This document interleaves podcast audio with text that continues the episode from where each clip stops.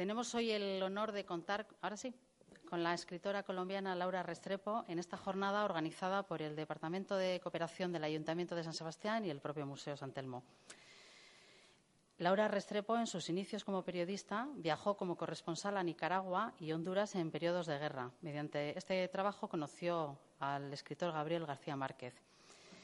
Posteriormente escribió su primera novela, en 1989, La isla de la pasión, pero fue especialmente conocida tras la novela Delirio, en 2004, por la que recibió los premios Alfaguara y Grinsan Cabur. Ahora acaba de publicar su última novela, Los Divinos. Persona comprometida, ha participado activamente en la política y desempeñó un importante papel en el proceso de negociación con la guerrilla durante los años 80, lo que le supuso un exilio forzoso. Hoy viene a hablarnos de su última novela, Los Divinos, una historia estremecedora, inspirada en un hecho real que conmocionó a todo un país por su crueldad. Como ella misma nos recuerda en el libro, y a propósito de unas palabras de Michel Tournier, dice, monstruo viene de mostrar, y cuanto más monstruoso es un ser, más hay que mostrarlo. Y esto es lo que ella ha hecho en su última novela, hacer visible lo que a menudo queda oculto, lo monstruoso, la desigualdad, el abismo entre ricos y pobres, las relaciones de poder, la impunidad y el machismo. Ese caldo de cultivo que subyace en el feminicidio, la expresión más extrema y feroz de la violencia machista, lamentablemente tan cotidiana. Es una novela que nos lleva a la reflexión urgente y necesaria sobre el tipo de sociedades en que vivimos, que hacen posible que tantas mujeres sean maltratadas, violadas y asesinadas por el solo hecho de ser mujer. Sociedades donde la discriminación y el desprecio hacia ellas ponen en funcionamiento todos los engranajes para que la violencia, de, la violencia machista, la violencia de género, continúe ejerciéndose y a menudo con impunidad y en absoluto silencio. Le acompaña la periodista Carmen Bachiller. Ella es periodista, trabaja en el diario.es y escribe en, en, la edición de Castilla-La Mancha y escribe en el blog Yo pongo el límite del Instituto de la Mujer, centrado en la denuncia de la violencia machista. Además, dirigió el semanario Noticias de Toledo y fue ponente en un curso de verano en el Escorial con el título La mujer periodista y los problemas de género. Es coautora, entre otros, del libro Estudios sobre efectos constatados y percepción del cambio climático en el medio rural. Les agradecemos a ambas su presencia y les dejo con ellas. Muchas gracias.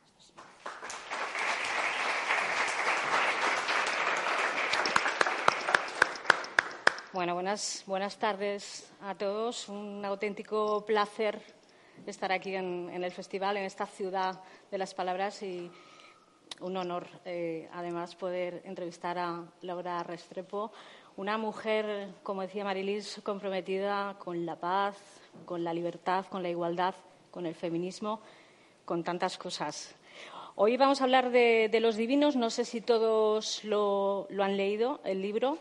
Eh, intentaremos, para los que no, no desvelar muchas cosas, pero sí que decirles que es un libro eh, cuyo telón de fondo es eh, algo terrible.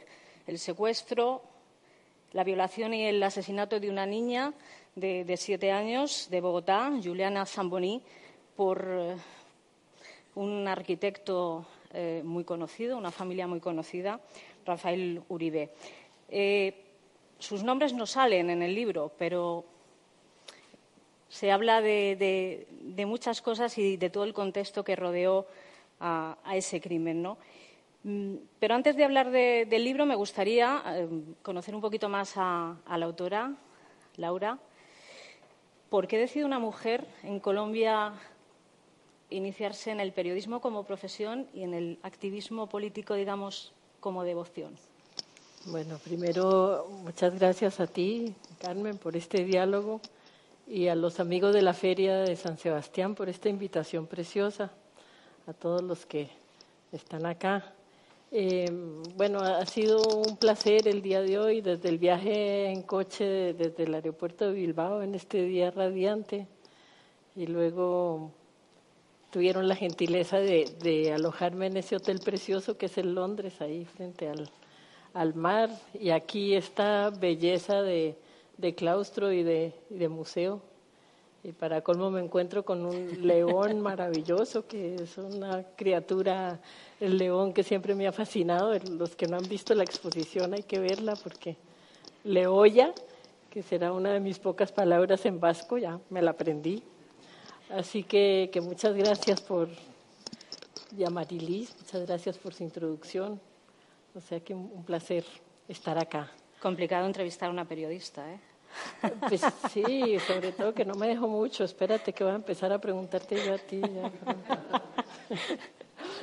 eh, pues mira, yo no sé, los colombianos somos sobrevivientes y eh, hacemos de, todo, de lo que se pueda y lo que no se pueda también, porque la vida ha sido, digamos, una vida dura como nación, eh, con la muerte muy pisándonos los talones en, durante décadas y al mismo tiempo eso acompañado por un deseo de vivir y por una urgencia de encontrar la paz a toda costa yo creo que en, América Latina hay dos naciones con dos grandes sueños, Bolivia, que siempre sueña con el mar, y Colombia, que siempre sueña con la paz. Eh, y eso nos, ha dado mucho, mucho empuje. De hecho, a pesar de toda la, violencia y las guerras, hemos logrado, por ejemplo, una constitución, una de las más avanzadas del mundo. Entonces, es una situación contradictoria. Ha sido tremendo y al mismo tiempo ha sido como un, una inyección de vida permanente y de, ganas de un futuro mejor por parte de un pueblo que, que hace que sea un privilegio ser colombiano. Yo vivo en España desde hace ya varios años, pero pues voy a mi país cuatro, cinco, seis veces al año y tengo nexos así de mucho amor y mucha pasión frente a mi país. Mm. Entonces, bueno, ya he sido maestra de escuela, activista política, periodista, escritora, madre, supongo que ante todo madre. Pero el salto a la literatura se produce por, creo, creo, si no me equivoco, por una circunstancia muy concreta, que es la falta de libertad, ¿no? Para escribir sobre ciertas cosas. Tú participaste como mediadora. No se oye. Tú. Vamos a ver. ¿Este se oye? ¿Tampoco mucho? No sé si es la colocación, a lo mejor. Ahora sí. ¿Sí? ¿Me oís? ¿Un poquito mejor? Eh, bueno, me lo, me lo, mantengo un poquito así. Ahora sí, me lo tengo que acercar. Es que no, no me encaja bien.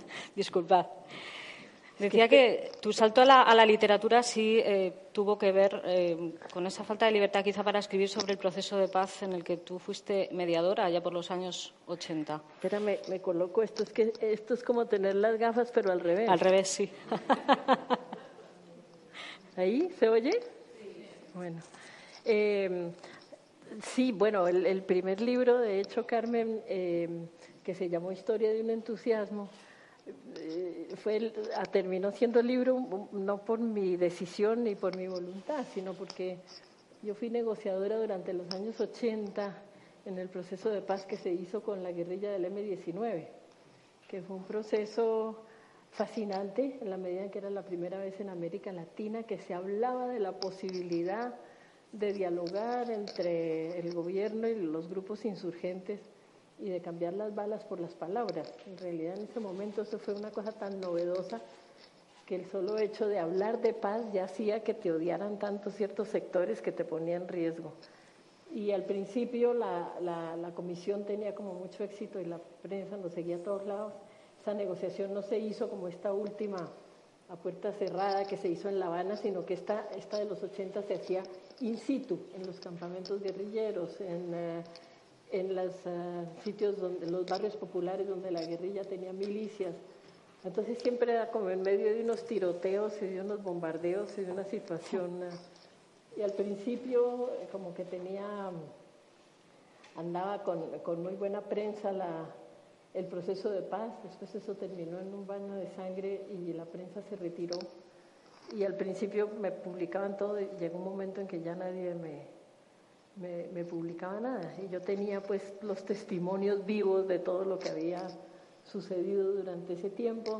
Tuve que salir al exilio, em, como mucha de la gente que había participado en el proceso de paz, los que sobrevivimos porque mataron a, mucha gente que iba entregando las armas, la iban asesinando. Y yo tenía mis testimonios ahí y, finalmente dije, pues vamos a hacer un, libro para contar esa fue como la razón, sí, y desde entonces descubrí que, que, era un placer lo de los libros, porque nadie te dice ni cómo, ni cuándo, ni qué tienes que poner, ni qué tienes que quitar, puedes poner lo que se te dé la gana, y ya me quedó gustando eso mucho. Y ya en Colombia, años después, eh, trabajando como directora del Instituto de Turismo y Cultura, de repente Alfaguara. Ah, pero eso fue un fracaso. Te hace, no, no, te da un premio eh, directamente, tu novela Delirio rompe todos los esquemas y no sé qué supuso para ti, un cambio de nuevo brutal en tu vida. Eh, pues te voy a contar la verdad. Es que eh, sube a la, o hay la posibilidad de que, de que suba a la alcaldía un tipo muy de izquierda, y lo que había sido como el sueño de todos los socialistas, porque era obrero petrolero, mejor dicho, la encarnación de todo lo que habíamos soñado siempre, y se presenta a la alcaldía de Bogotá y sale electo. Entonces me dijo que trabajara con él en la Secretaría de Cultura, y yo pues cómo iba a decir que no, si está finalmente el superhéroe en el poder, no iba yo a decirle que no. Y dije que sí, y, por supuesto resulté un desastre como funcionaria pública. Yo que nunca dejo mis perros, iba a la oficina con los perros. Bueno, desde ahí ya la cosa empezó a la prensa azotarme porque yo tenía perros en la oficina y eso a no funcionar. Pero pues tampoco podía yo renunciar porque era como un escándalo. Y estaba yo ahí en ese brete, yo que me soñaba que ser secretaria de cultura era andar por los barrios formando grupos de teatro, no sé qué, me la pasaba era con unos senadores y negociando unos presupuestos y unas cosas muy aburridas. Y en ese momento estaba yo en esas y me avisan que me gané el, premio Alfaguara por la novela. Y te juro que lo primero que yo pensé, me llamó Saramago a las 5 de la mañana y, cuando oí yo la, el, portuñol de Saramago, pues pensé de ser que me lo gané, no, no, me va a llamar a decir que perdí.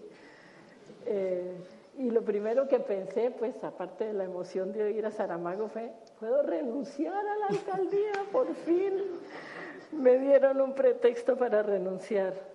Y así fue, pues sí, porque es un premio que tiene la verdad, lo mejor del premio es como la gira, un año, que en mi caso fueron dos años de andar por todos lados llevando tu libro. Entonces. Y una eh, oportunidad también, eh, bueno, de dar el salto, eh, de poder contar a través de la literatura, ¿no? De ser irreverente, esa irreverencia que a veces en el periodismo no se nos permite, ¿no? ¿Cuán importante es esa literatura para luchar contra lo políticamente correcto a veces? Ah, pues sí, yo creo que es fundamental. Es eh, como una de las grandes eh, escollos de censura contra los que tenemos que andar. Ha sido lo, políticamente correcto durante tiempos. Em, no, se puede describir dentro de esos parámetros que además en el mundo editorial han empezado a, pesar mucho. Para contarte un caso concreto, yo escribí una novela sobre una prostituta como todo lo mío, como parte de la investigación, pero finalmente es ficción. Y esta era la historia de una prostituta en un campo petrolero en Colombia y le puse el, título La novia oscura. Y cuando mi agente literario empezó a, presentarlo a editoriales de otras partes del mundo, entonces decían que sí, que lo querían eh, traducir, pero sin ese nombre, porque oscuro les parecía que era un insulto, que no se podía decir oscuro.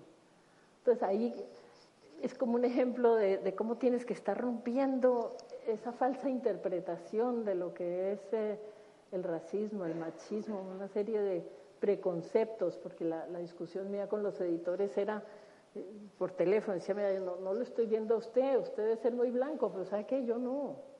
Entonces, ¿cómo quiere que a mí me parezca mal decir que alguien es oscuro si yo soy oscura? ¿Por qué lo voy a interpretar como un, como un insulto? Eh, Finalmente con mi agente dijimos, eh, pues se llama La novia oscura y el que le quiera poner ese título lo publica y el que no, no, para no acceder a, ese tipo de presiones.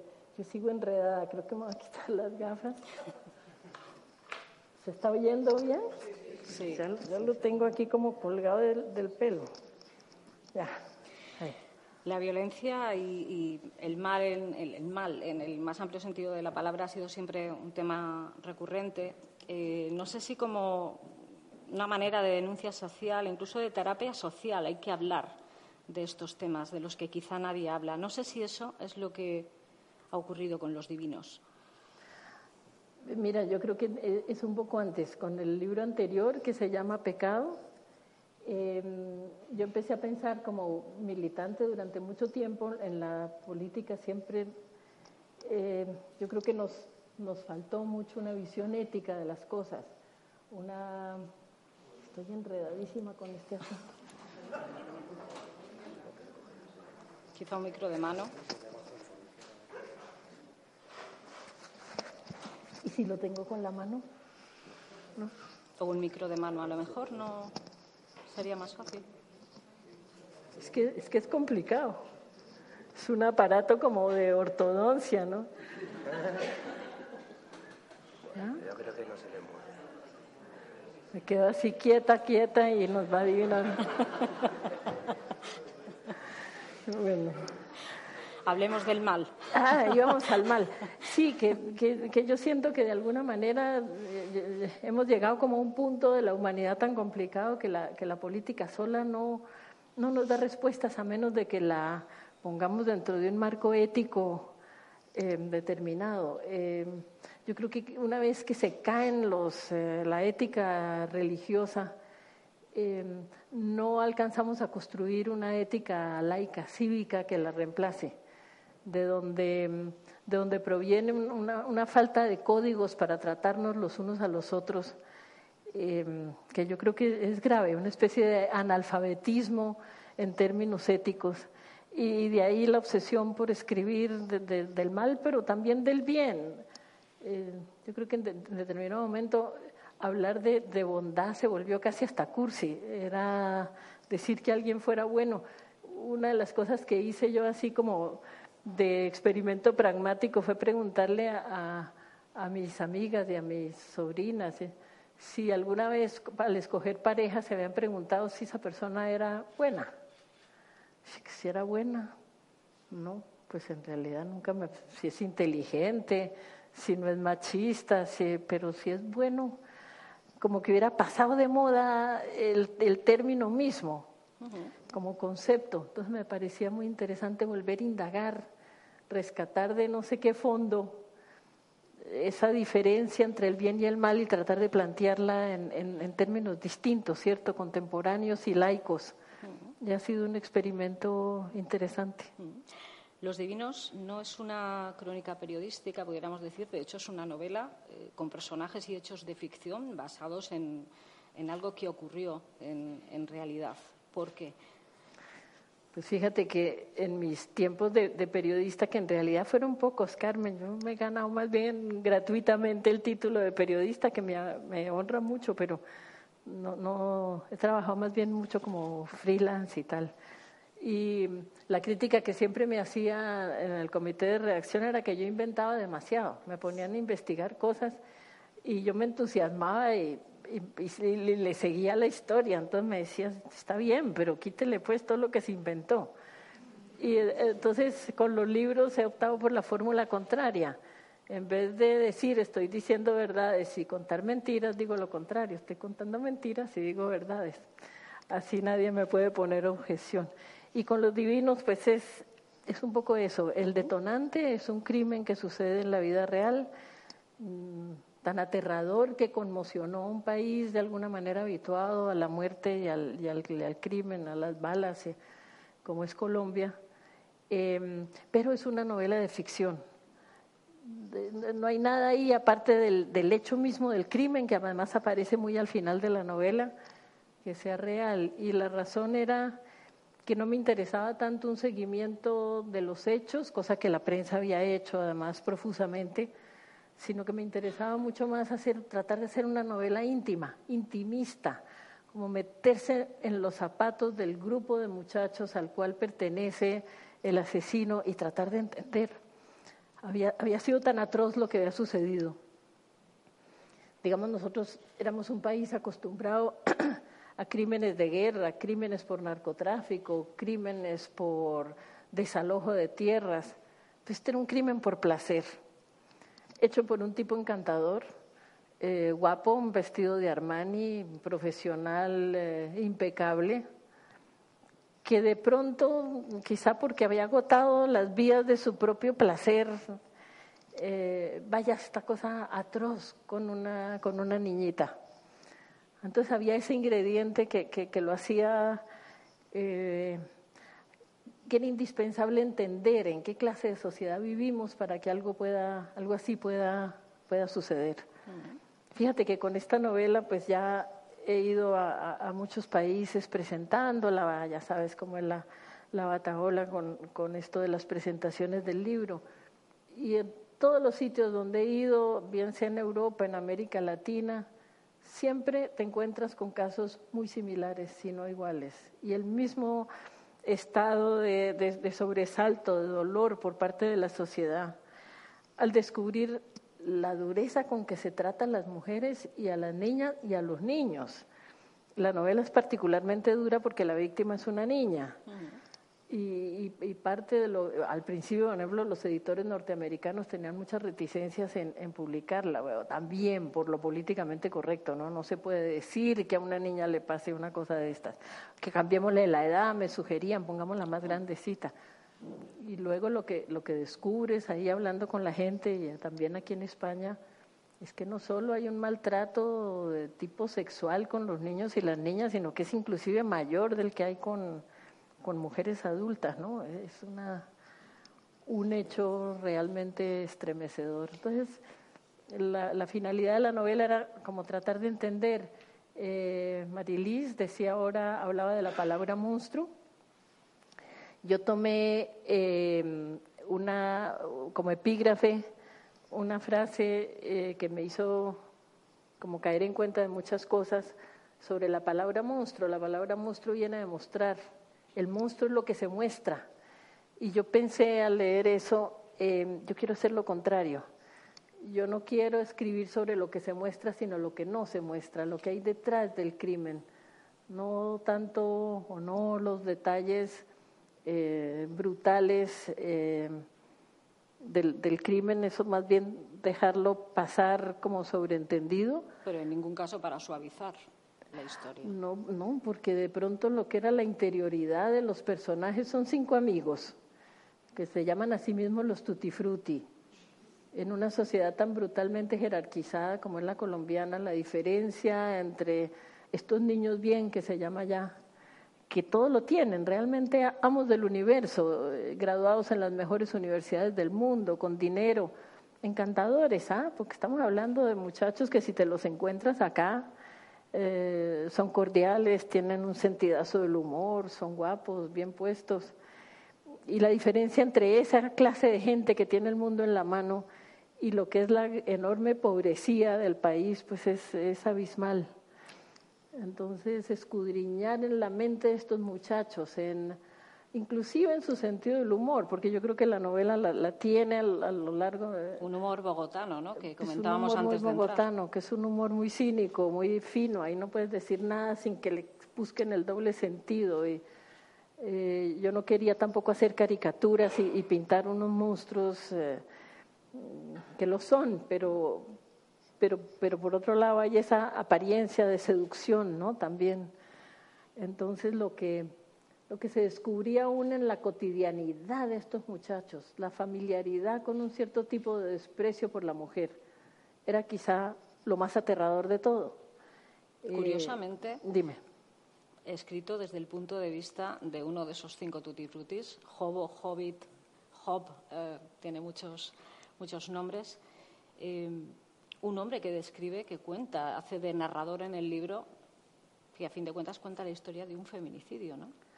Desde un punto de vista masculino. Es que era, era para mí fue imprescindible para la, la ficción. Fíjate, si yo lo hubiera escrito como mujer, era tal el, el, odio, el fastidio por, por esa gente que había hecho eso. El crimen lo comete, digamos, bueno, en la novela y en eso coincide con la realidad solo uno de ellos, pero ellos son estos tutti frutti son íntimos amigos desde, desde jovencitos. Y si yo lo hubiera escrito como con mi voz de mujer, hubiera sido una novela en blanco y negro, hubiera sido solamente el rechazo la abominación frente a los personajes. Entonces yo dije, no, eso no, no tiene interés, eso ya se sabe.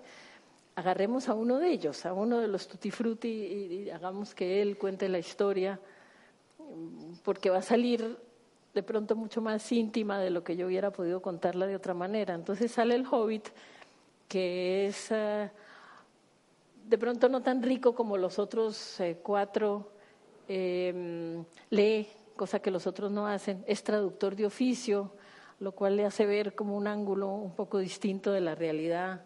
Muy encuevado, por eso se llama Hobbit, como en El Señor de los Anillos, porque se la pasa ahí metido con, con Juego de Tronos y sus, sus videojuegos, y le gusta salir poco, casi autista de pronto, eh, en muchos sentidos el Hobbit, pero al mismo tiempo muy familiarizado, conoce como a la palma de la mano a, a sus amigos y a ese medio en el que se mueven y a esos colegios de tipo inglés que hay en Bogotá para hombres educados para dirigir el país. ¿no?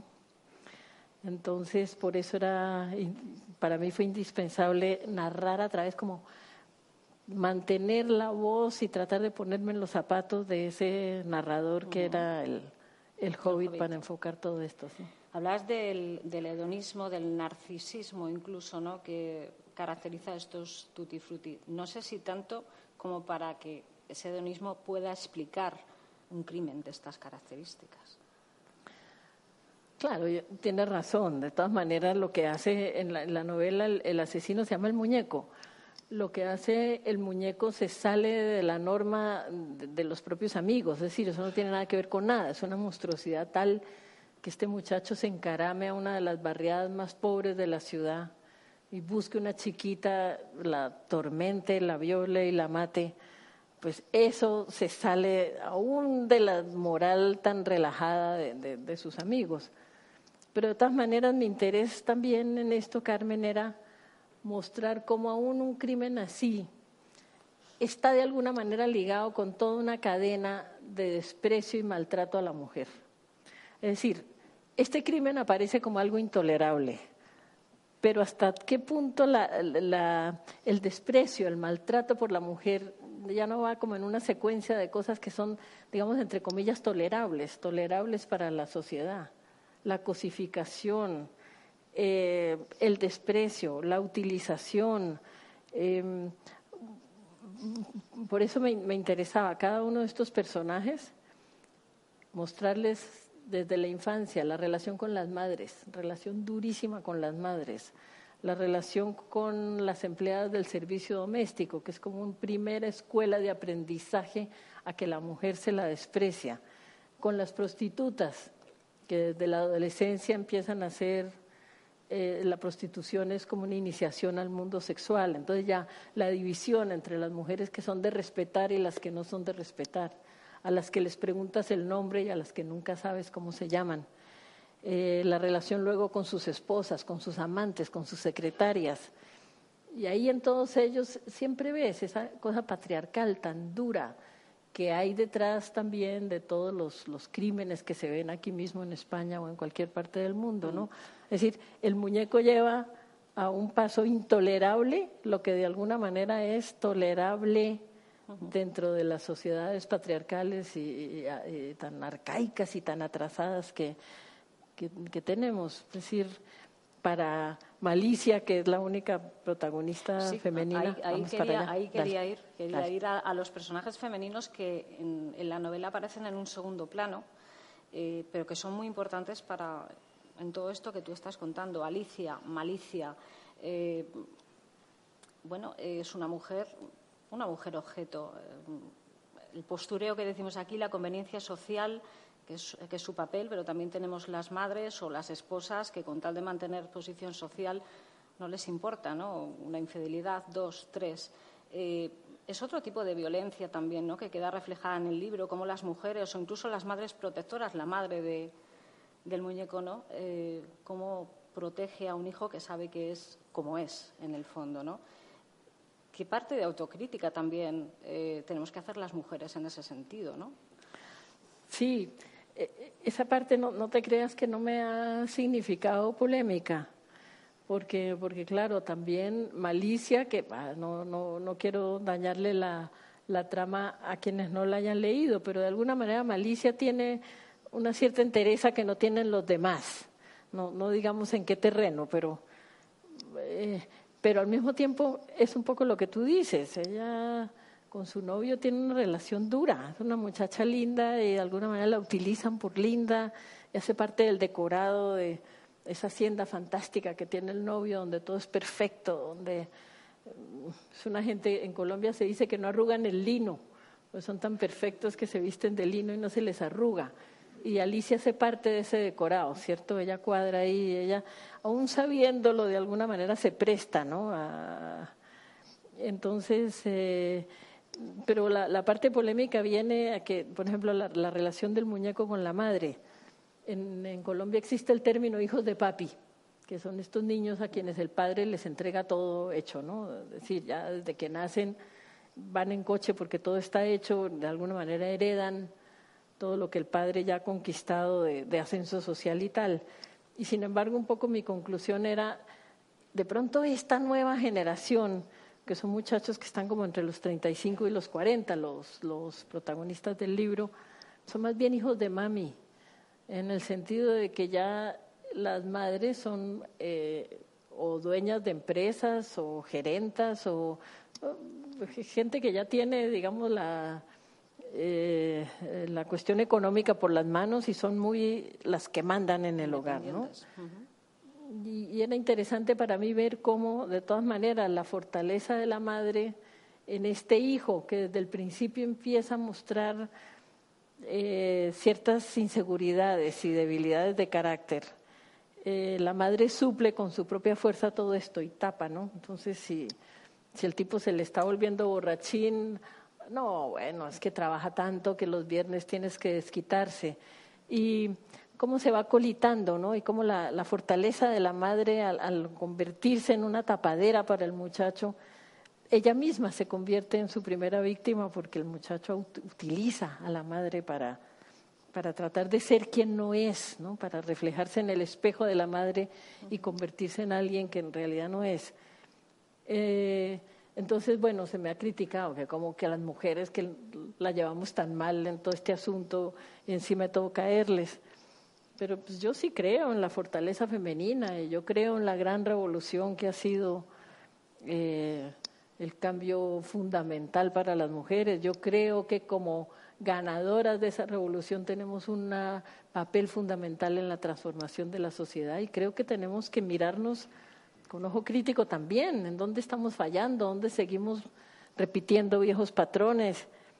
¿Por qué no? Decir, Está muy bien señalarnos como víctimas cuando lo somos, pero no solamente somos víctimas, también somos responsables de muy buena parte de, un machismo que sigue rampante. Mm. La novela quiso meterse en ese terreno espinoso también. Mm. ¿Qué es el feminismo para Laura Restrepo?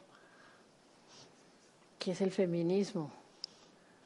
Eh, pues yo creo que yo creo en la mujer y yo creo en la fuerza de la mujer y yo creo en los derechos de la mujer y yo creo en el impulso que tenemos para, para luchar por una sociedad mejor, creo en nuestra amor por la vida, creo que, que creo en nuestra capacidad de, de reproducirla, de defenderla.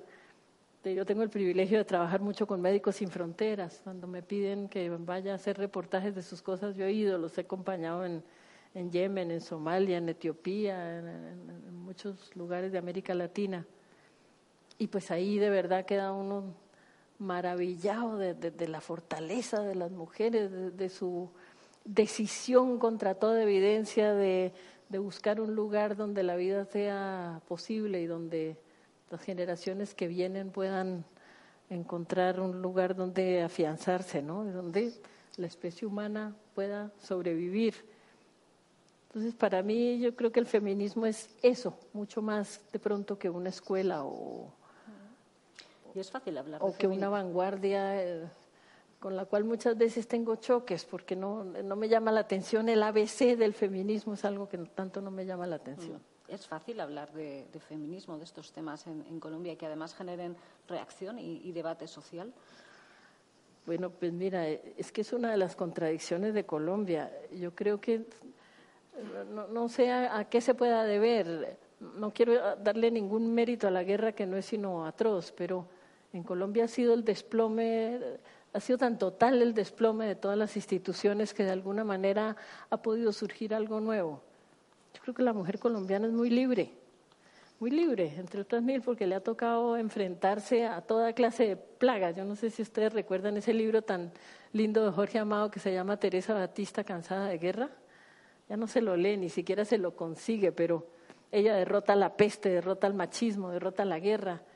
Y yo creo que la, mujer colombiana es un poco eso, ha, tenido que, derrotar toda clase de monstruos.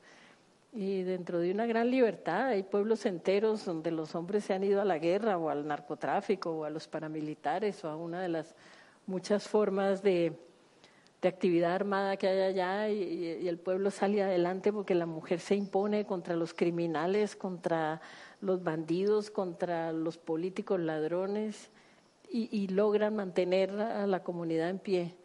Entonces, em, entonces sí, las mujeres colombianas son, tienen una, una, fortaleza y unos niveles de libertad que yo creo que sorprenden al que, al que, al que visita el país. Mira, te doy un dato.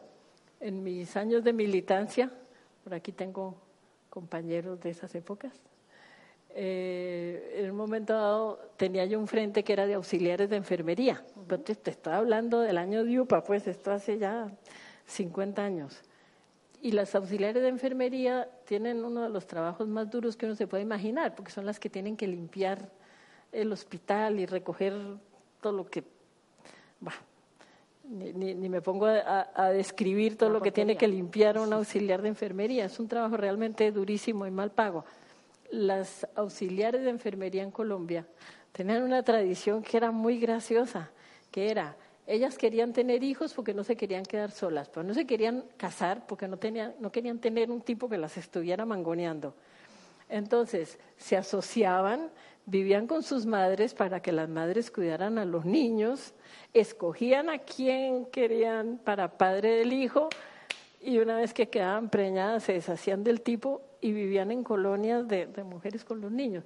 Esto te estoy hablando de hace mucho tiempo, pero pues eso es eh, un fenómeno que ves allá de pronto por la descomposición de, otras formas más tradicionales de vida. No te digo que todas sean como las auxiliares de enfermería, pero eso no era un fenómeno mal visto de pronto, ¿no? Eso se les, se les aceptaba y se les reconocía. En este caso, en, en el libro no hablamos de, una mujer, sino en este caso de una niña. También deberíamos hablar de, Juliana, ¿no? Y este crimen, dice el libro, se impone como un espejo y el monstruo que allí se refleja tiene la cara del país entero, ¿no? Todo eso que ha ocurrido. No sé si el caso de, esta niña supuso un punto de inflexión eh, en la sociedad colombiana en, la, en cuanto a la tolerancia a la impunidad eh, de, determinadas clases sociales. Mira, y hay un dicho, em, tenemos una prenda que se llama la ruana, si por aquí hay colombianos, ¿saben qué es la ruana? La ruana es una, una prenda de lana, básicamente una manta con un hueco aquí donde metes la cabeza. Y la ruana ha sido la vestimenta tradicional de los, de los pobres allá. Y entonces el dicho dice, la justicia es para los de ruana que a partir de cierta clase social eres, eh, estás inmune y la justicia no te toca. No es caso exclusivo colombiano. Eh, eh, sé que eso está bastante extendido, pero allá es muy sentido eso, de que la justicia es para los de Ruana. Entonces, de pronto, este crimen tan brutal, la niña era la víctima absoluta yo entiendo que las sociedades a veces tienen ese mecanismo aterrador de culpabilizar a la víctima de lo que le ha sucedido, ¿cierto? En el caso de la manada lo veíamos. No, es que andaba borracha. No, pues ¿quién se le ocurre andar con esa falda? No, es que ella estaba gozando. Bueno, con la niña era imposible. La niña pobre, indígena, desplazada de la violencia, habitada de uno de los arrabales más pobres de la ciudad, una chiquita. Era nadie, era nadie, ¿no? Bueno, era nadie, ante los ojos del asesino no era nadie.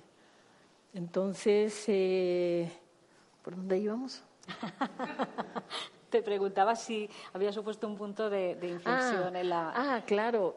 Era la indignación de lo que había sucedido, pero además el, tipo la, la, omnipotencia del asesino hacía también que, que, el crimen tuviera unas características muy particulares, que este era un muchacho, un muchacho que, lo, que realmente que lo tenía todo, inclusive un gran atractivo personal, y no, novias las que quería, esos chicos que andan con las más bonitas y tal. Entonces había esa sensación de que en, yo de la, de la novela, aunque es ficción, tomo ciertos rasgos de lo que fue el, el, hecho en la vida real. Y uno de ellos es el desparpajo con que comete el crimen. Nunca se cuidó de no quedar grabado en las cámaras de seguridad, de ocultar la placa del automóvil en el que secuestró a la niña. Nunca se cuidó. Yo creo que partiendo de la base de que no le iba a pasar absolutamente nada, ¿cómo a él, que era un dios, le iban a hacer nada por agarrar una niñita que, como dices tú, Carmen, ante sus ojos no era nadie, inexistente? Entonces eso desata de verdad la ira popular, es que salió la gente a la calle, y salió la gente a la calle en la ciudad y la gente no se quería guardar. Y la sensación que uno tenía es donde no agarren al asesino, que se supo muy rápidamente quién era, donde no lo agarren y no lo condenen, aquí va a caer hasta el presidente de la República. Porque también había esa sensación, no lo van a juzgar, no lo van a juzgar porque este muchacho es intocable, hijo de, de, un tipo muy rico, este muchacho es intocable. Y la, y la presión fue realmente muy grande. Pero y una presión, hecho, lo que tú decías, una presión muy importante por una causa muy concreta, ¿no? Que era la condición indígena de, de esta niña. Eh, que no sé si, puedes explicar un poco lo que eso supuso en, en, Colombia con este caso, que quizá de otra manera la impunidad hubiese sido total, ¿no? Esa reacción de la gente. Eh... Pues fíjate que es como una hipótesis que yo tengo y que no, no la desarrollé porque yo no investigué los hechos, como les cuento, hice más bien ficción, pero el hecho de que la niña fuera indígena, que tú me preguntabas, pero si son cientos de niñas las que son violadas en las favelas de Río o en, estos tugurios de, de, Bogotá o en estos barrios de gitanos que hay por aquí en Europa. Y eso no trasciende, nunca se conoce. ¿Por qué este caso se da a conocer? ¿Cuál es la diferencia? Fíjense que yo, yo creo que tiene mucho que ver el hecho de que la niña fuera indígena. Ella viene de una familia de, de una zona indígena desplazada por la violencia que tiene que arrimarse a la ciudad y, pasar a habitar uno de los grandes cinturones de miseria que crecen alrededor del núcleo urbano. Lo que pasa es que los indígenas en Colombia tienen una organización poderosa y tienen una sensación de grupo y de identidad muy fuerte. Aunque la novela es ficción, yo tomé ciertas frases de la realidad y una que me impresionó mucho fue una que dijo a los medios la tía de la niña. Dijo, él creía que podía hacer lo que quisiera porque nosotros no tenemos nada. No tenemos dinero, no tenemos educación, no tenemos nada. Creyó que podía hacer lo que quisiera, pero no, porque para nosotros nuestros hijos son sagrados. Ahí va, primero introducía a ella un tema fascinante también en la novela, que era los límites entre lo profano y lo sagrado, ¿no? que desde luego también este tipo de actos sacrificiales te, te, te llevan hacia ese campo que yo también quise de alguna manera abordarlo a través de la torpeza del hobbit, pero también meterlo en la novela. Y el hecho de que vieran, porque fíjense, ¿por qué se sabe de este crimen? Porque la familia de la niña, ustedes piensen en Bogotá, que es una ciudad rodeada por, por un anillo de la cordillera de los Andes, que son montañas de 3.000, de 4.000 metros de altura, y las barriadas populares están encaramadas así sobre, así agarradas de las pestañas de las montañas, y abajo está pues como la, la ciudad, ¿no? Cuando sucede el crimen, se bajan, se bajan los vecinos y se bajan los familiares y empiezan a gritar en la calle, empiezan a gritar y ellos han anotado el, la, la, placa de, de, de la, la, ¿cómo se llama? La, la licencia. La tienen anotada y empiezan a gritar y a llamar a la policía y logran hacer tal barullo que la policía se da cuenta y la prensa se da cuenta y se va armando este tumulto popular de acompañar a la familia de la niña y la policía se vio obligada a empezar a averiguar y rápidamente, como el tipo había dejado pistas por todos lados, rápidamente van a dar al tipo. Luego, pues en la calle se armó la conmoción y antes de tres meses ya estaba condenado la agarraron y estaba condenado a 60 años de cárcel, que es la pena Pero máxima fue un que caso tolera muy, la. muy mediático. Los, los propios jueces han reconocido que se vieron presionados, ¿no? De alguna manera, eh, porque la propia juez que, que juzgaba el caso comentaba que solo un 10% de los casos de agresiones sexuales en Colombia llegan realmente a juicio. Este es un caso excepcional en ese Por sentido. lo general ni siquiera se, ni siquiera se denuncian. Es un caso excepcional que tú reflejas eh, em, muchas de las, bueno, pues del, del contexto que puede llevar a eso. Incluso eh, hablabas antes de la manada, ¿no? Eh, aquí en España la justicia eh, está siendo cuestionada de alguna manera, ¿no? Por una sentencia no de violación sino de agresión sexual, pero allí en Colombia eh, la justicia en estos casos no sé si actúa de la misma manera si también se queda la- esa sombra del, del patriarcado ¿no? en, la justicia, ese pozo del que aquí tanto se está hablando últimamente.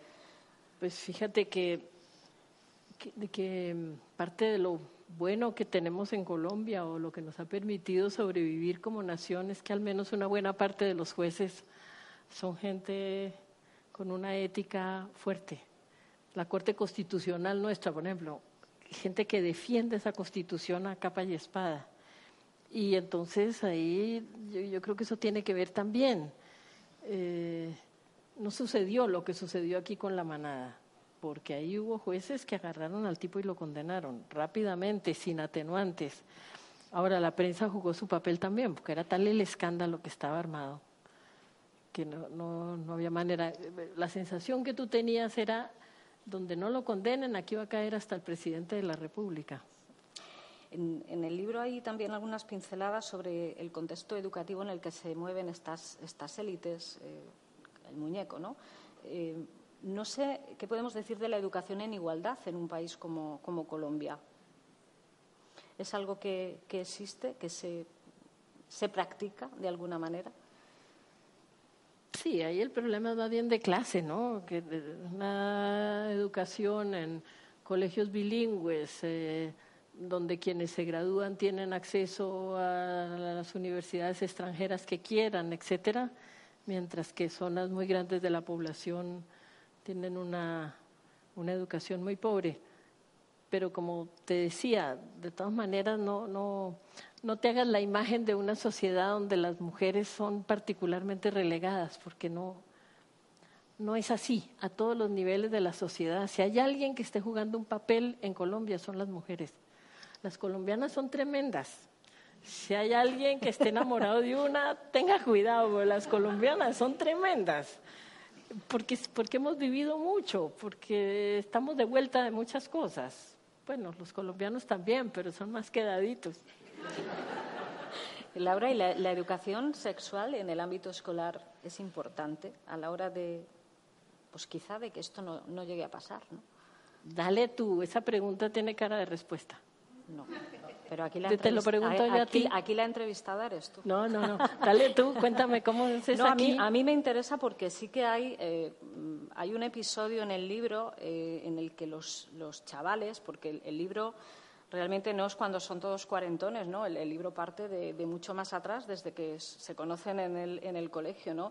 Y hay un episodio, es que no lo quiero contar porque seguro, ¿alguien no ha leído el libro? Sí, Unos cuantos, no lo voy a contar.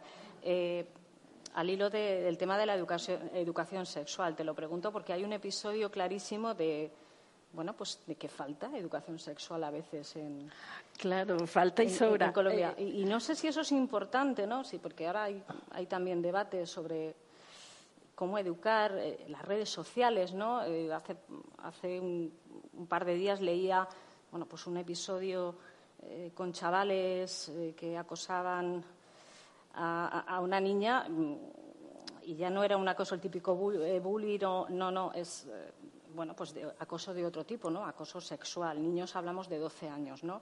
Eh, simplemente porque habían, lo habían visto en las redes sociales que eso era el porno y, y, bueno, pues había que experimentarlo, ¿no? Entonces, por eso te, por eso te estoy preguntando, ¿no? Porque el libro lo refleja la importancia quizá de la educación sexual. Y- Claro, y- sobre y todo el porque desfase de lo que los tiene- Hay profesores... mucha información en Internet ahora mismo, ¿no? Y Sí, el desfase entre los, lo que los profesores creen que pueden enseñar y que, lo, que los niños y las niñas están aprendiendo por otro lado. Porque también negar la sexualidad infantil pues es como aparte de, de recortarle su naturaleza. Hubo una, yo no, no investigué para la novela, de verdad que fue saliendo como a borbotones. Yo soy muy lenta y, y esta novela salió realmente muy, muy rápido. Pero sí hice alguna investigación. Hay un momento en que, vamos a adelantarles un poquito a los que no han leído, pero no mucho. Hay No, un no, momento en que le, ¿eh? un poquito, un poquito, un poquito, en que le entregan al hobbit el, el laptop del muñeco para que borre de ahí todo lo que lo pueda incriminar. Y entonces este empieza a meterse pues en la maraña de todo el porno del muñeco, eh, porque ahí es donde tiene que buscar eh, para borrar, ¿cierto? Le dicen borre, borre, todo lo que tenga que ver con sexo, borre para que no lo... Y entonces empieza a meterse ahí. Entonces yo dije, bueno, pues hay que... eh, yo, yo tenía sobre la materia conocimientos básicos, digamos, pero no, nunca me había metido muy a fondo. Entonces pedí asesoría de, bueno, a ver, ¿cuáles son aquí los sites más duros que hay sobre esto? Me pasaron datos y empecé yo a, buscar por esos lados, que, que además es lo que miran los niños en las escuelas. Bueno, como sorprendente. Por un lado, claro, desde luego es aterrador la frialdad de ese mundo, ¿cierto? Esa cantidad de desnudos y desnudas y de penes y de tetas que nada quiere decir nada, como en una deshumanización total. Y por otro lado, pues una serie de prácticas que decía yo, no puedo creer que yo llegara hasta los 60 años sin enterarme de, de todo esto. Fue una pérdida de la inocencia ahí en esas páginas.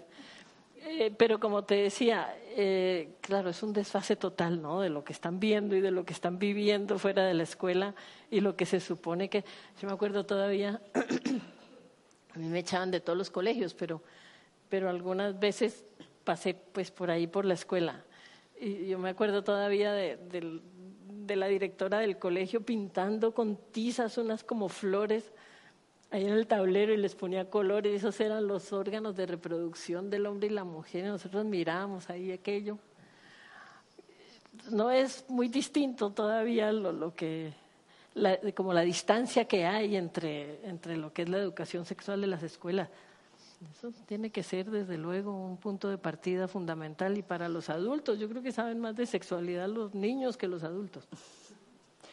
El libro, por cierto, está, estamos hablando mucho de, de mujeres y de feminismo.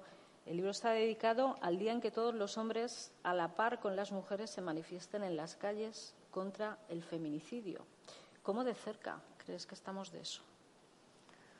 Sí, bueno, yo, yo creo que, que, nos vamos acercando. Y si bien las mujeres tenemos que tener la, la vanguardia ahí en esa lucha, sin la, la complicidad y la compañía de los hombres, pues no vamos a avanzar mucho. De todas maneras, la agresión suele venir de ese lado de la, del género humano. Y pues yo sé por experiencia de, de- de tanto hombre tan bueno que hay que se horroriza a la par con las mujeres de, lo que es el machismo y de lo que es la violencia contra las mujeres. Entonces, eso tiene que ser una, una brigada conjunta. Y me ha alegrado mucho aquí, yo vivo ahí cerca de Barcelona, las manifestaciones que ha habido contra la violencia de género, ver la cantidad de hombres que salen también a la par con las mujeres. Yo estoy convencida de que eso tiene que ser una, una tarea conjunta y celebro enormemente la bondad y la falta de machismo que hay en, en muchísimos hombres y los considero pues compañeros de camino. ¿Cómo estás viendo, cómo valoras esos movimientos, el Me Too, el, el del 8M eh, en Argentina, ni una menos? Me decía una compatriota tuya, Isabel Mastro Doménico, que hay una sensación en el mundo de, de las mujeres de hartazgo que hay que canalizar. Em, Sí, ¿Eso sí, lo yo- compartes? Es que fíjate que todo esto, todo este tema de la violencia sexual vi- vivía tan, tan tapado, eh, tan reprimido que ha tenido como un momento de, de- estallido. Eh, muy interesante. A todos lados donde he ido, cuando llegué a Lima, por ejemplo, lo primero que ves en el, en el aeropuerto son grandes fotos de niñas perdidas, se busca, se busca. Pregunté por qué tantas y me dijeron porque se las roban para los burdeles de la selva. Entonces, por todos lados hay un poco el mismo tipo de problema. No que exista ahora y antes no hubiera existido, sino que ahora yo creo que hay una voluntad de denuncia y de protestar contra eso que yo creo que está marcando, que está marcando un hito muy, muy interesante de, ponerle fin desde, desde cosas mínimas que nos acostumbramos a tolerar, porque también la tolerancia nuestra para lo chiquito es imperdonable. Eh, como que, por ejemplo, un ejemplo, eso de que cuando estás conversando con un tipo te hable más duro y no te deje hablar, sino que da encima, encima, encima, porque no quiere oír, porque solo son como los pequeños gestos donde empieza el caldo de cultivo, donde se va generando ese, ese menosprecio por la mujer, ¿no? Ese no oírla, ese no darle su lugar, hasta lo que es la, la violencia sexual que se está destapando por todos lados. Entonces yo sí creo que es un momento fundamental. Ojalá se logre una transformación en la justicia tan de carácter patriarcal, una transformación a fines para que tenga eco a la hora de, los juicios y de la condena de los, de los victimarios eh, por parte de la justicia. ¿no? Una última cuestión y pasamos al, coloquio. 25 de noviembre lo tenemos muy cerquita, Día Internacional contra la Violencia contra las Mujeres. ¿Nos dejas un mensaje para ese día? ¿Qué dirías? Bueno, yo no sé, no, creo mucho en mensajes, pero ahí dejo ese libro. Las letras no dicen mucho, pero algo dicen. Los que escribimos no, no sabemos hacer mucho más.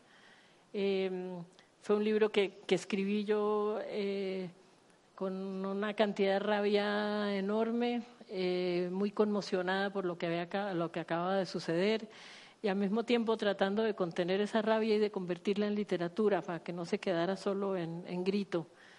Entonces, pues ahí, de manera muy humilde, este libro que hace parte además de un montón de literatura que está surgiendo sobre el tema y que busca escarbar en las raíces y que busca eh, por lo menos destapar lo que durante tanto tiempo ha sido un secreto. La idea esa de que para las mujeres es una deshonra haber sido agredidas ha sido uno de los factores de, silencio más, eh, más peligrosos. Entonces el hecho de que, de que hoy en día se pueda destapar, se pueda hablar, eh, me parece que es eh, realmente un, cambio fundamental. Pues muchas gracias, Laura. Vamos a, a las preguntas del público.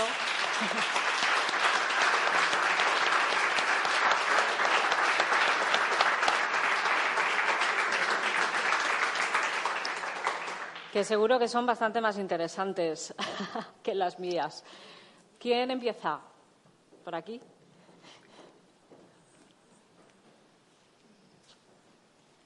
Hola Laura. Sí. Hola Laura. Eh, soy Ana, soy venezolana.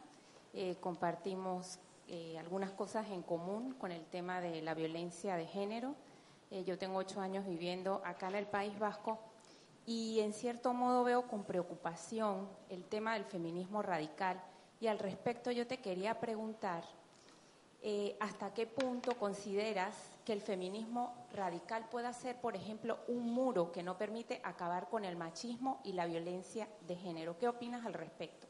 El feminismo radical, el feminismo que yo creo que de alguna manera sataniza a los hombres, eh, como que como que porque aquí me ha llamado mucho la atención, por ejemplo, que es como que siempre la violencia de género está muy enfocada hacia la mujer. Claro, estas somos más vulnerables, pero también se de primera mano de hombres que puede ser que una mujer no les dé una hostia o, o no los maltrate físicamente porque a lo mejor no tenemos la fuerza, pero sí verbalmente y también ellos son maltratados. Mira, no, no, no, sé el término feminismo radical, ni sé con quién nos estaremos metiendo, si justa o injustamente, pero, pero yo sí estoy contigo en que esto, como decíamos antes, esto tiene que ser una tarea conjunta. Entre otras, porque la cantidad de niños y de adolescentes hombres violados y maltratados también es enorme. Lo que los gringos han llamado el bullying de las escuelas, también dirigido contra muchachos, es una forma horrible del machismo. Entonces, no solamente por solidaridad, sino también por la defensa de, los propios niños y de los propios adolescentes que lo, sufren. Eso no puede ser una cuestión de hombres contra mujeres. Eso no, tendría ningún sentido. Tiene que ser contra los, agresores del, pero no, no hacer esa división ah, que considero absurda. Eh, a mí me preguntan si en América Latina hay mucho machismo, si hay mucho más machismo. Es posible, pero también ha habido un aprendizaje por parte de las mujeres de dejar de lado a los machistas. Es decir, este, este tipo es un maloso y, pega y grita, bueno, no te metas con él. Y ha, habido como un aprendizaje de dejar eso de lado, buscar hombres buenos. Eso también vale, eso también vale. ¿Quién más?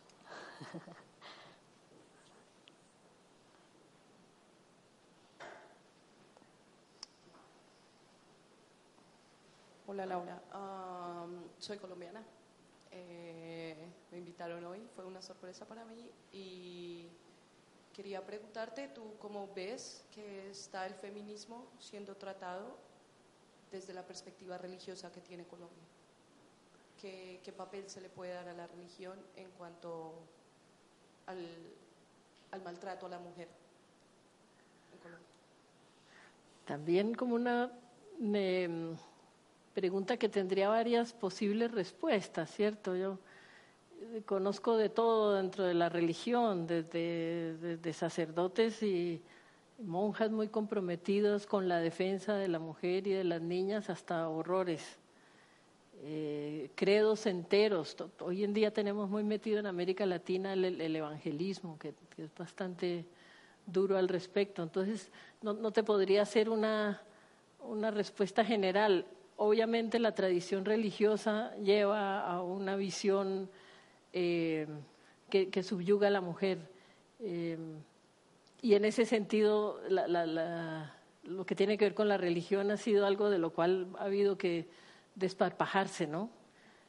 Pero también te puedo hablar yo de, de comunidades religiosas que sí están entregadas pues a la, a la defensa de... Yo tengo en particular amigos jesuitas, por ejemplo, yo no soy una persona religiosa para nada, pero que hacen una maravillosa labor en los pueblos donde hay guerra eh, de, solidaridad con las mujeres y de denuncia del machismo. Entonces yo creo que ahí hay, si te refieres a la tradición, creo que la, la influencia ha sido nefasta, pero pues a los grupos religiosos también hoy en día depende, ¿no?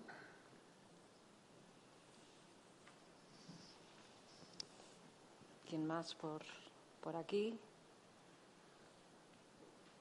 ¿No queréis tocar ningún tema, alguna curiosidad sobre el libro? Vamos primero allí y luego volvemos aquí. Hola Laura, bueno, decirte que me ha encantado el libro. Está como, sobre todo los giros, cómo juegas con las palabras, me ha gustado muchísimo, es un tema muy duro, pero a la vez lo que dices tú, has dado esa fina ironía, a mí me va mucho. Eh, quería preguntarte, me ha, gustado mucho cómo empieza, que me expliques qué has querido decir que los monicongos. Es una palabra que me encanta.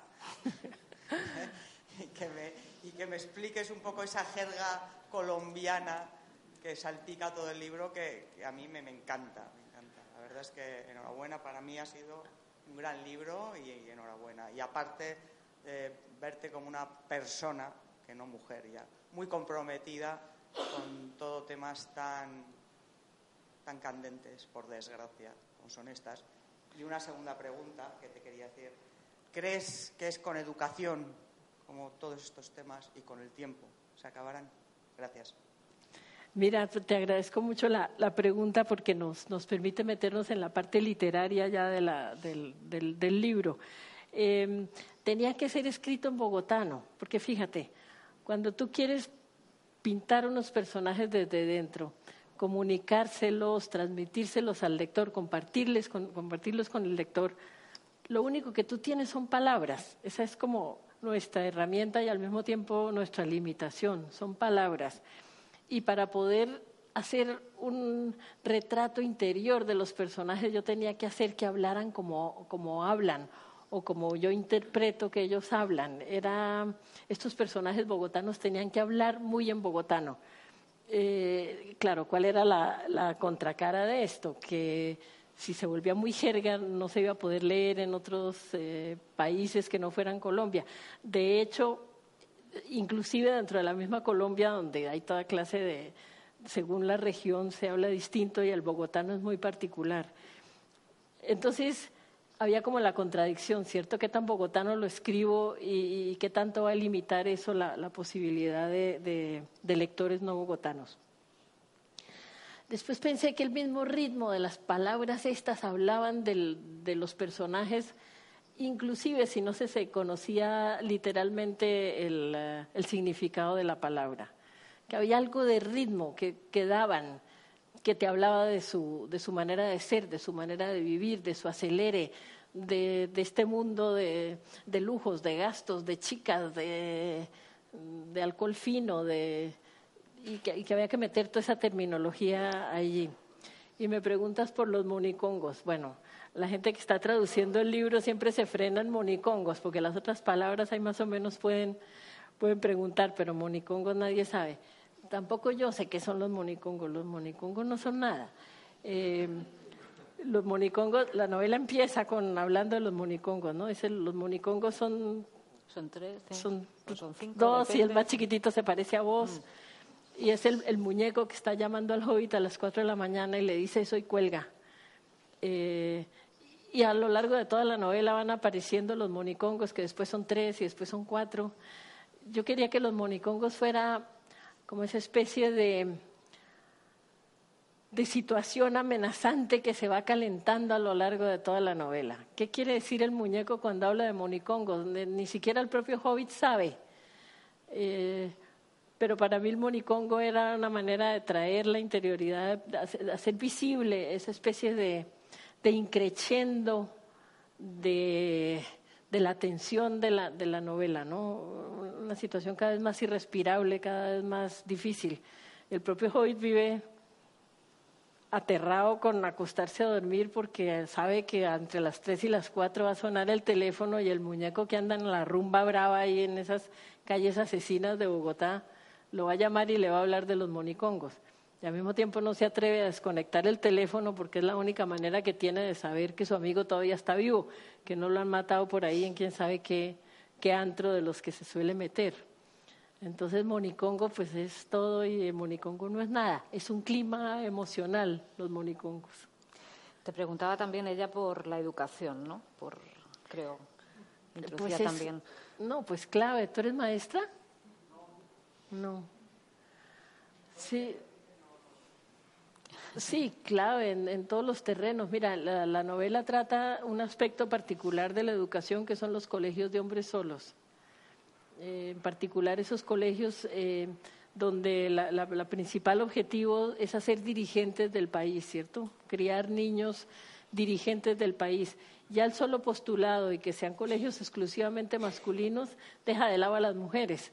O sea que ya de por sí es toda una manera de decir esto es un mundo hecho para que lo dirijan los hombres, para que lo... Ahora que voy a Bogotá, me, tienen convocada en uno de estos colegios masculinos, digamos, muy afines con, el colegio al cual eh, pertenecen estos muchachitos, así, de colegios muy lindos, de campus ingleses, con, además muy imitando los edificios ingleses y tal. Y parece que los muchachos han leído con interés eso y me han invitado a, a un debate que para mí va a ser, eh, va a ser interesante. Entonces, eh, el libro se ha leído mucho en las escuelas en Colombia, a pesar de ser pues un libro tan brutal. Y eso me, me, ha parecido muy interesante y ahora voy y voy a ir a varias ciudades y he pedido que me lleven a las escuelas donde lo han leído para ver qué, qué suscita, qué, qué tipo de, de debate suscita entre ellos el libro, si se ven reconocidos, si les parece que los agrede, si por el contrario de alguna manera encuentran eh, como hitos de su, de su educación que quisieran suprimir. Vamos a ver, vamos a ver qué pasa. ¿Mm? Repite.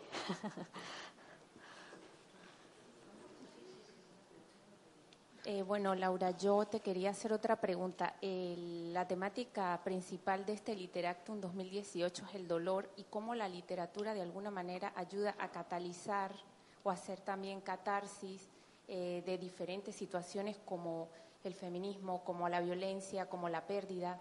Eh, ¿Tú consideras que tanto, por ejemplo, en España como en Colombia, propiciar esos eh, puntos de encuentro, por ejemplo, talleres de creación literaria donde se aborden temas como el feminismo, como la educación sexual misma como tal, ayudaría como a eh, que las sociedades minimicen esos flagelos que, bueno, que vivimos en general la mayoría de las sociedades actuales.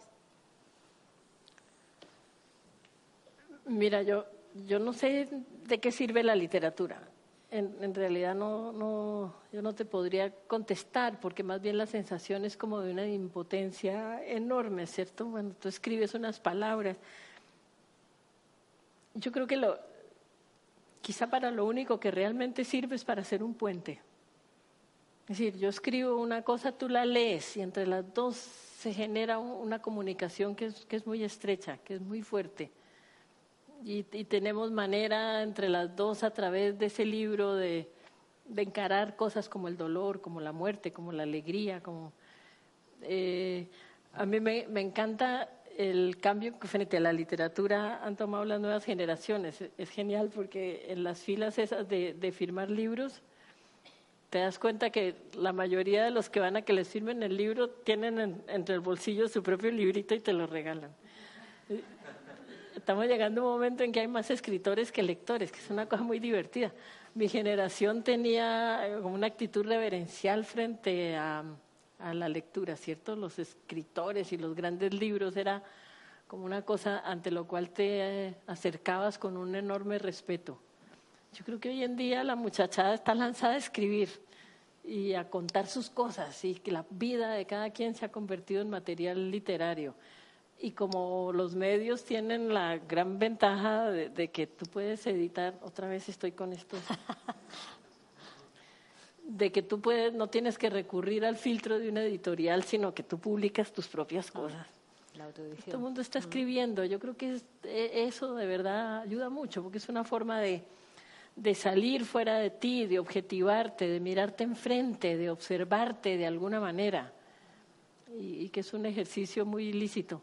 Aquí va a venir a hablar en el festival Bernardo Achaga, a quien conocí en Bogotá y fuimos, compartimos, fuimos, hace mil años, compartimos jurado en un eh, premio de novela y estábamos muy sorprendidos porque eran toneladas. Primero presentaron, yo no sé, tuvimos que leer como mil doscientas novelas, era una cifra aterradora. Y la mayoría era de gente que no eran escritores, que ni siquiera era gente culta, sino que contaba sus historias, historias de vida.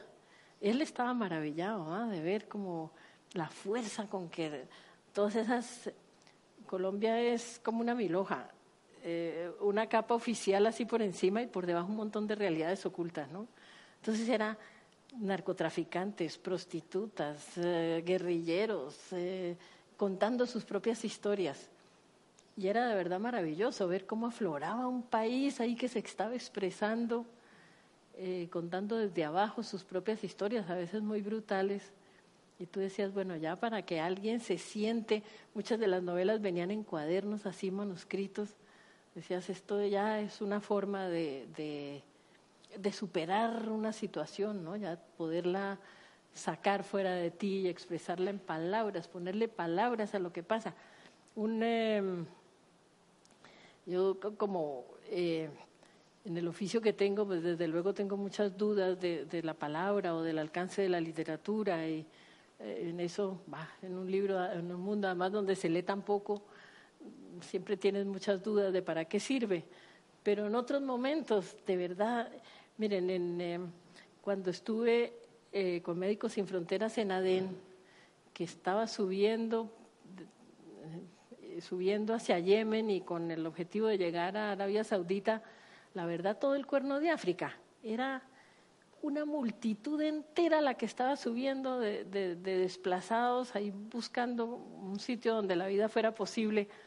Y venían en esas pateras, se morían muchos por el camino y todos traían una bolsita de plástico con unos papelitos adentro, así colgados, de, protegidos como del agua, ¿cierto? Entre plástico y donde veían un extranjero o alguien con cara de periodista, iban corriendo y le entregaban uno de esos papelitos Entonces yo recibí muchos y en ese momento no los pude leer.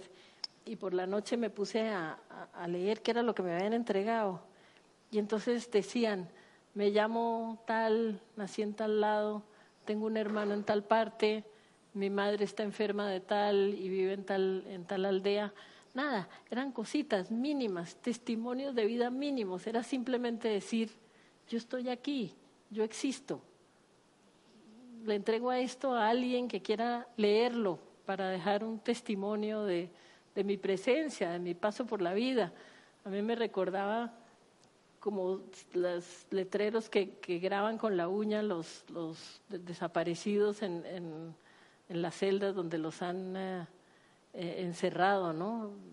Quizá alguien lea esto algún día y, y sepa que yo pasé por acá. Y esos papelitos que no dicen nada, simplemente me llamo tal y estoy en, en tal pueblo, o voy para tal lado, o dejé a mis hijos en tal parte. Eso es la historia de la humanidad. Y ahí te das cuenta de la fuerza que tiene la letra y de la importancia que la letra escrita tiene para la humanidad en la medida en que le permite transmitir algo, algo, un acto de fe, el acto de confianza de que alguien va a leer esas tres palabras que yo puse sobre un papel.